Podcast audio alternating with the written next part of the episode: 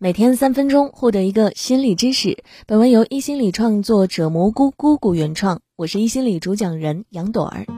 加拿大女作家阿德伍德的作品《使女的故事》讲述了一个可怕的集权社会，女性所有的思想、财产全部被剥夺，唯一有价值的就是她们可以用来繁衍的子宫。这句话体现了很多中国女人的悲哀，这可能是女人一生当中最悲哀的时刻：生着她的孩子，却发现选错了男人和婆家。女人在生孩子这个事件当中，的确普遍对丈夫感到失望，而且可以确定的是，这种失望是必然的，因为我们在爱情里都会不自觉的虚构出一个共同体，你就是我，我就是你。我的一切也是你的一切，热恋到新婚，男女都会把这种互为一体的感觉称之为幸福。然而，实际上在女性一个人承受生育痛苦、喂奶痛苦、身材走形等的时候，男人是被隔离在外的，这都成了一个人的感受。这些东西很难在男女之间被同等程度的认知，这也可以被叫做信息不对称带来的必然挑战。加上生育前后的女人本身就处于一种敏感的状态，于是，在身体和心理双重。压力下，她们没有办法解决情绪，长期感到失落和焦灼，觉得自己嫁错了人，这也是很多女人得产后抑郁症的原因。如何避免和调节这种失望感呢？一男人的生育友好度才是择偶的硬指标。很多妈妈的指控指向丈夫的情感缺位，比如怀孕、产检的时候从来没有陪过他们；生孩子的时候，丈夫怕多花钱，选择了比较便宜的生存条件；给孩子喂奶、换尿布的时候，妻子忙得不可开交，丈夫却在旁边玩手机、睡觉。这种孤身一人的感觉，造成了妈妈们普遍的幻灭感。姑且这个名词把生育过程里男人的支持力叫做生育友好度吧。在生育前后，男人并不一定能做到和你一体，你想什么他就能百分百的想到，你有多痛他也能百分百有多痛，但至少应该做到与你共情。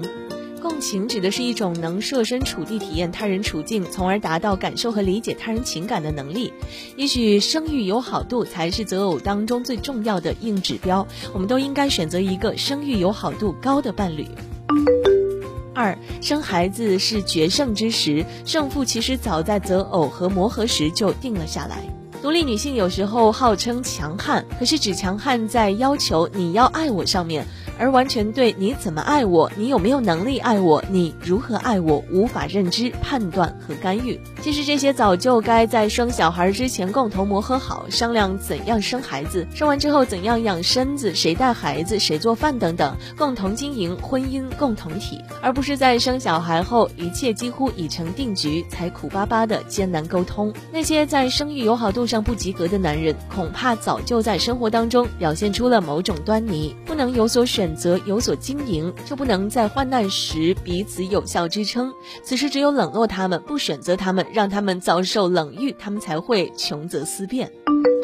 三，不要只渴望被爱，而要创造以正确的方式被爱。男人是通过支持产妇完成生育过程的，他并不是局外人。而这个真正的参与，对男人来说，一定也是一个成长，而不是产妇一个人的账。好的夫妻最终都通过生育迈进更加坚实的共同体中，共同经历过新生命的出生，面对种种养育的艰难，是难以取代的经历，足以让彼此在对方生命当中独一无二。心理学上把某些关键时刻成为夫妻感情升温的黄金时刻。多少年过去了，那些在生育中受的身体痛苦其实是会忘记的，而心理上体会过关系当中的失落，却往往难以弥合。照顾好女人一阵子，换来他对你认可的一辈子，是聪明的男人就一定会把握这样的机会，经营好婚姻。如果你也害怕找错了伴侣，或者生小孩后感到无尽的失望，记住以上三点吧，相信会对你有帮助。以上就是一心理三分钟心理学，想要收听更多音频，记得下载我们的 APP 心理 FM。如果你喜欢今天的内容，欢迎分享给小伙伴儿，在公众号“心理公开课”后台回复打卡，也可以获得专属知识卡片。我是杨朵儿，明天见。